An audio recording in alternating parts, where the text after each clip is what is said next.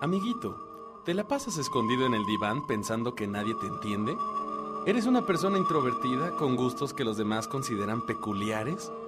Cuando le platicas de la última película de un androide samurái asesino y su compinche salchichón a tu mamá, ¿te pone cara de asco y sugiere a tu padre que te metan al internado? Seguramente padeces una condición irremediable que te alienará el resto de tu vida, hundiéndote en un vórtice de miseria existencial y jamás serás feliz. Pero si te gusta el cine alternativo de culto, estás en el lugar adecuado. Estás escuchando el quinto podcast de Freak Show, complemento en línea del programa Estación Central de Radio Guac que cubre las actividades del Club de Cine Alternativo del Centro Educativo y Cultural del Estado de Querétaro. En el programa de hoy, les hablaremos del último mal viaje fosforescente de Gaspar Noé. El señor Vidales nos hará una recomendación de cine asiático mientras agita su katana. Nuestra sexóloga de peluquería y gurú del surf Salvaje Gómez nos sugiere que regresemos a estudiar o nos dará de reglazos. Bongo y su sección de rascahuele con su breviario cultural de alto nivel. Y una entrevista especial al artista urbano Silomi que inaugura una nueva sección de artes visuales. Todo esto y más solo en el podcast de Freak Show.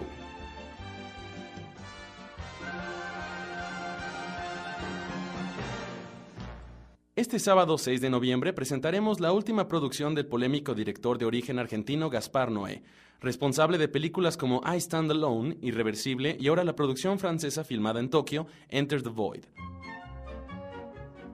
Como ya bien lo comentó nuestro señorito Luis Sánchez, para este podcast comentaremos dos de nuestras próximas películas a presentar en el Centro Cultural Gómez Morín. La primera proyección corre a cargo de un mocoso argentino que se dio a conocer con su largometraje Irreversible, que fue protagonizada por la exquisita MILF Mónica Bellucci y a su ahora esposo Vincent Cassel. A este yo creo que en vez de MILF sería algo como FILF. Iram, pero ¿qué coño significa MILF? Bueno, Macarena, entre nosotros los guarros se utiliza el anglicismo MILF, which stands for Moment Like to Fuck. Joder, acá lo conocemos como MQMP, pero significa madurita que me pincharía. Total, Irreversible fue una bomba en el 2002, dentro del Festival de Cannes, mucho por la forma en contar la historia empezando desde el final desde la misma y otro tanto por la supuesta violencia innecesaria de algunas escenas. Todos recordaremos fielmente la violación que sufre el personaje de Mónica a manos del malvadísimo Albert Dupont. Creemos que esta breve descripción es necesaria para entender un poco más este último proyecto de Gaspar Noé, Enter the Void o Entrando al Vacío del 2009.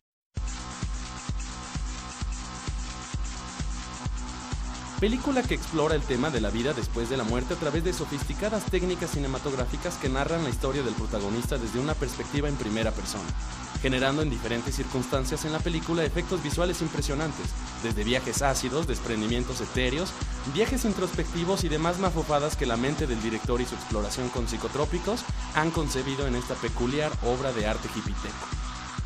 La historia se basa en la promesa de dos hermanos, un dealer y una bailarina exótica, que prometen nunca separarse. Muy bonito, ¿no? Pero cuando el hermano muere y tiene que cumplir esa promesa, pues claro, regresa del mundo de los muertos en forma de fantasma. ¿Le suena conocido?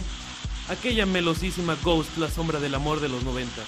Pues bueno, este Patrick Swayze del nuevo milenio decide acompañar a nuestra teibolera, lo cual convierte a nuestra historia lineal en un viaje alucinante en spaghetti, proporcionado mucho por la carga visual, las locaciones de los barrios de Shibuya y Roppongi en Tokio y la constante ida y vuelta de recuerdos junto con los que este personaje está experimentando a través de la película. Enter the Void es una película psicodélica, repleta de personajes sacados del inframundo de una mega urbe asiática, repleta de drogas, sexo y violencia, que echa mano de sofisticadas técnicas que fuerzan al espectador a una experiencia sin duda inigualable en el lenguaje fílmico. Cabe destacar también la participación de dos personajes en la producción, el encargado de los efectos visuales el mismísimo Marc Caro, quien fuera el colaborador de Jean-Pierre Jeuny en películas como Delicatessen o La ciudad de los niños perdidos, y en el soundtrack Thomas Van Galter, uno de los integrantes del ensamble de música electrónica Daft Punk, que contribuye en el ambiente psicótico del filme que en su lanzamiento, como dato cultural, no logró ni el 2% de la inversión de sus creadores.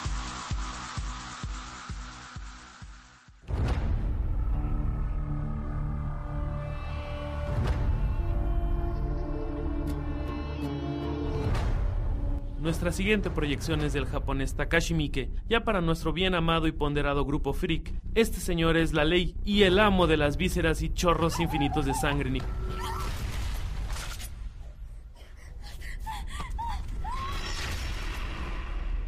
Nippon. Con películas aclamadas como Audition del 99 o Ichi the Killer del 2001, podríamos estereotipar sus proyectos como grotescos y carentes de sentido, pero afortunadamente estamos muy equivocados. Takashi Sama tiene otra línea de proyectos bastante serios y enfocados en el Japón feudal, y precisamente nuestra proyección del 13 de noviembre, 13 asesinos, abarca el fin del shogunato, la etapa feudal del Japón, en donde los samuráis son ya una especie en extinción para dar paso a la era moderna, la era Meiji. La historia muestra el hermanastro del shogun en turno como candidato a heredar el trono, pues este principito se caracteriza por violar a cualquier María que lo atienda, asesinar niños, entre muchas otras actividades de esparcimiento. Todo esto llama la atención de gentes de poder quienes secretamente encargan a un maestro samurái, Shisaemon, la misión de reunir un grupo capaz de asesinarlo y restablecer el orden frente al ascenso hacia el poder de este señor feudal.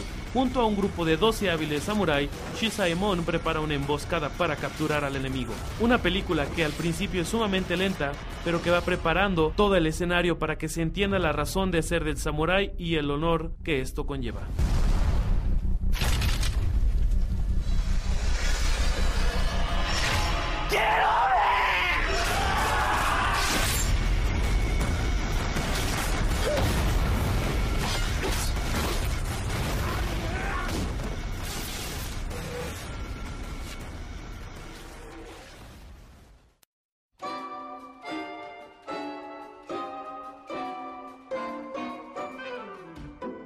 Pues inauguramos este espacio de entrevista para el podcast de Freak Show y en esta ocasión vamos a hablar del artista urbano Silomi. ¿Por qué no nos hablas un poco acerca de lo que haces? Primero, gracias Luis por el espacio. Está chido aquí colaborar contigo de esta forma auditiva también. Gracias por la oportunidad. Y pues bueno, te cuento un poco de, de, de lo que estoy haciendo ahorita. Pues bueno, ahorita básicamente me estoy enfocando en preparar la exposición que tengo para el 2 de diciembre en el Museo de la Ciudad. Es una exposición de un poco de dibujo, un poco de gráfica, pero más que nada pintura en técnica mixta. Y pues estoy casi de lleno en eso, alternándolo un poco con, pues, con trabajos así de freelance, de diseño gráfico y pues también siempre tratando de poder pintar en, en la calle o en espacios públicos cada que se puede o cada que se presente la oportunidad. A grandes rasgos eso es como lo que estoy cubriendo ahorita. Se trata de la primera exposición individual que tienes, Sí, es realmente como la primera exposición individual en forma. porque habías estado en otros espacios como me parece que recientemente Port Tripper, ¿no? Que Sí. Es, es- es de hecho un eh, proyecto que, que es en la ciudad de Querétaro en conjunto con varios artistas de la misma línea, que es arte urbano. Sí. eh, como Cheque, como otros, otros más. Y en esa ocasión habían presentado, me parece que tablas, tablas que estaban pintadas al estilo de cada uno de ustedes, ¿no? Sí, Board es, este, es un colectivo que se da así a la tarea como de, de analizar un tema en concreto y, pues este, manifestarlo en forma de una exposición, ¿no? Eh, hacen un buen trabajo los chavos de Board Reaper porque es como toda una semana de procesos en el que hay este, talleres, proyecciones y todo culmina como con una exposición, ¿no? Y siempre la enfocan como a la onda de la transposición. En este caso, en la última sesión fue de, de traer tablas de surf a la ciudad, lo cual este, pues te, hacía cuestionarte qué, qué diablos hace una tabla de surf en la ciudad, si aquí no hay playa, no es común ver tablas de surf. O sea, como que sí manejan, estudian todo un concepto y pues no sé, nos lo dan a entender de la manera que sea y pues es, es interesante los resultados que salen ahí. Bueno, y en esa participación rescato dos cosas. Una es la intervención del espacio del Museo de la Ciudad. Digo, ya no es la única eh, participación que has tenido en este lugar, sino que también habías estado en otras mismas exposiciones, ¿cierto? Sí, sí, en otras colectivas. este, Así como la residencia, de hecho, en el La residencia de, por parte del Museo de la Ciudad en, en la Galería Action Art Actuel de en Quebec, Canadá. Eh, sí fue parte de un programa de residencia artística con el Museo de la Ciudad, muy, muy buena, muy chida la oportunidad de, pues, de estar allá trabajando y retroalimentándote con la gente de allá. Este, pues sí, también nos dio la oportunidad de tener una exposición allá a cuatro artistas de aquí de Querétaro y posteriormente traerla aquí a Querétaro para el, el aniversario antepasado, me parece, del Museo de la Ciudad. Y la otra cosa que rescataba de, de la participación con Board Reaper era el mural que se encuentra en, en una carretera. ¿Podrías decirnos exactamente dónde la podíamos ver? Sí, el, el mural está en el edificio de pinturas Ocel, que está sobre la carretera México-Querétaro, y es a la altura que, que la carretera converge con Pasteur, justo a esa altura. Eh, pues, fue un proyecto cansadísimo, agotador, pero fue muy satisfactorio así lograrlo porque lo hicimos entre muy poca gente, con muy pocos recursos. Este, pero teníamos así todo en contra, nos hacían falta andamios, estuvo lloviendo esos días, era así como, fue muy, muy, muy difícil, muy tardado, pero fue muy, muy chido así como ver lo que podíamos hacer este, en equipo, siendo pocas personas. No sé, se reflejó muy bien en el formato del, del mural y, y también pues en la respuesta, ¿no? Digo, nosotros después de un rato ya, o sea, ya no le veíamos forma eso, era un desastre a gran escala y pues no, digo, a la gente sea como sea, respondió muy bien ante el trabajo y nos motivó bastante, así como también los patrocinadores de ese trabajo que fue él, este, pues quedaron muy, muy contentos con el trabajo y se están ahí cocinando nuevos proyectos con ellos para hacer más murales de, de gran formato por toda la ciudad. Bueno, ¿y, y cómo podrías referirnos a este, a este uso de, de ese tag en particular de Silomi? ¿De dónde viene? Eh, Mira, una vez, este, hace ya unos años, hace ya unos cuantos años, eh, en una, en un descuido me rompí la pierna, ¿no? Y, pues yo nunca me había roto nada, este, no sé, me rompí el, el tobillo y pues tuve que estar tres meses en cama, ¿no? Totalmente no podía hacer nada. Y pues no sé, así como que estaba un poco frustrado porque pues no podía salir, no podía ir al cine, no podía estar con mis amigos, no podía ir a fiestas, no podía salir a pintar, cosas así. Pero pues me encerré a dibujar, ¿no? Fueron tres meses en los que todo el tiempo estuve dibujando, dibujando, dibujando y pues me di cuenta que como que la única constante en mi vida era esa, ¿no? O sea, igual podía yo estar bien anímicamente o físicamente o mal o etcétera, pero pues siempre estaba como esa línea de dibujar o de...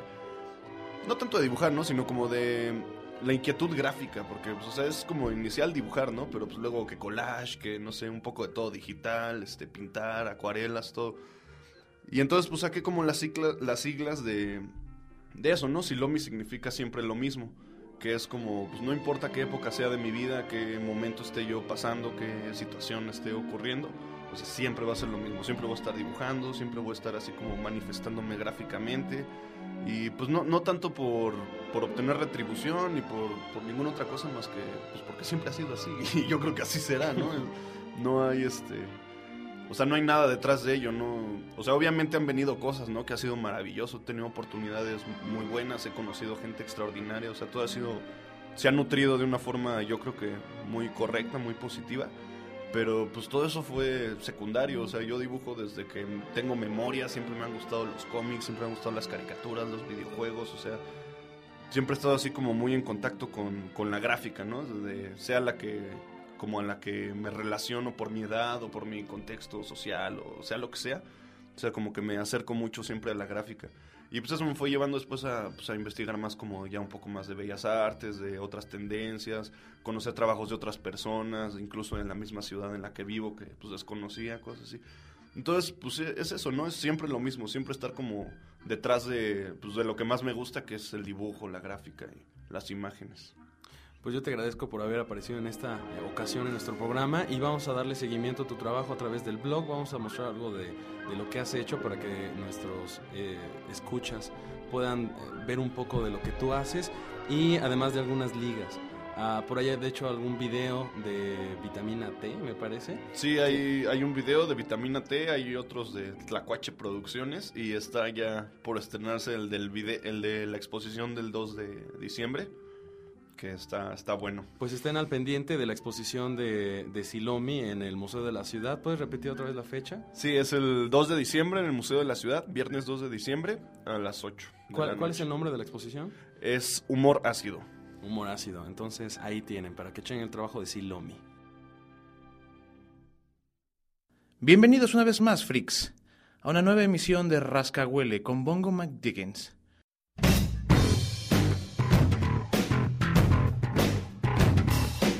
En esta emisión hablaremos sobre unos simios maravillosos con un gran trasero y, unos colores muy hermosos en su rostro. Y empezamos con los mandriles. Los mandriles son fácilmente reconocibles por el color pardo oliváceo de su pelaje y sobre todo por la coloración azulada y rojiza de su cara y trasero. Esta coloración se adquiere con la madurez sexual y se intensifica con los individuos se excitan. El color de las hembras es mucho más apagado. Los colores en el trasero tienen la finalidad de realzar la visibilidad y ayudar al grupo a mantenerse unido entre la densa vegetación de la selva. Sé que ustedes están diciendo, Bongo, eres muy listo. Lo sé. Y por lo mismo, los invito a que no se pierdan los próximos filmes, llenos de emoción, diversión y excitación. Es todo por mi parte. Nos escuchamos la próxima emisión de Freak Show. Soy Bongo McDiggins. Un beso en el yo.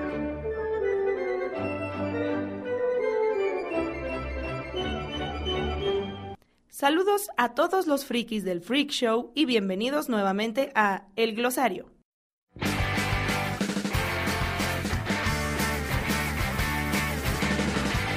La primera recomendación que voy a hacer es el proyecto de la publicista hippie fresa Blanca Sarre. Proyecto Libélula nace en el 2009 con el propósito de diseñar de una manera muy diferente. Para Blanca no hay obstáculos y muestra de ello es que su trabajo la ha llevado desde pintar una rana hasta la ilustración de un libro de poesía. Puedes buscar el proyecto Libélula en Facebook y encontrarla en todos los diseños sobre ruedas de la ciudad de Querétaro. La segunda recomendación, bueno, no es una recomendación, es un exhorto, a asistir a la Feria del Libro en Guadalajara. Del 26 de noviembre al 4 de diciembre, más de 1.925 casas editoriales ofrecerán tan preciados y deliciosos objetos.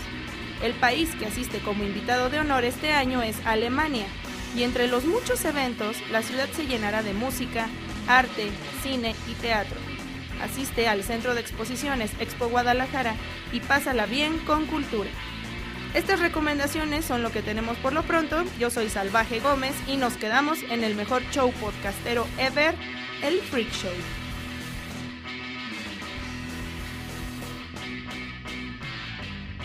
Esto fue todo por esta emisión de Freak Show. Les recordamos que nuestras funciones son los días domingo a las 5 pm en el aula 5 del acceso A del Centro Educativo y Cultural del Estado de Querétaro Manuel Gómez Morín y la entrada es gratuita. Consulte nuestra cartelera en el blog www.bienvenidosfreaks.blogspot.com o cheque nuestra página en Facebook, donde les compartimos contenido freak y otras guarradas de interés.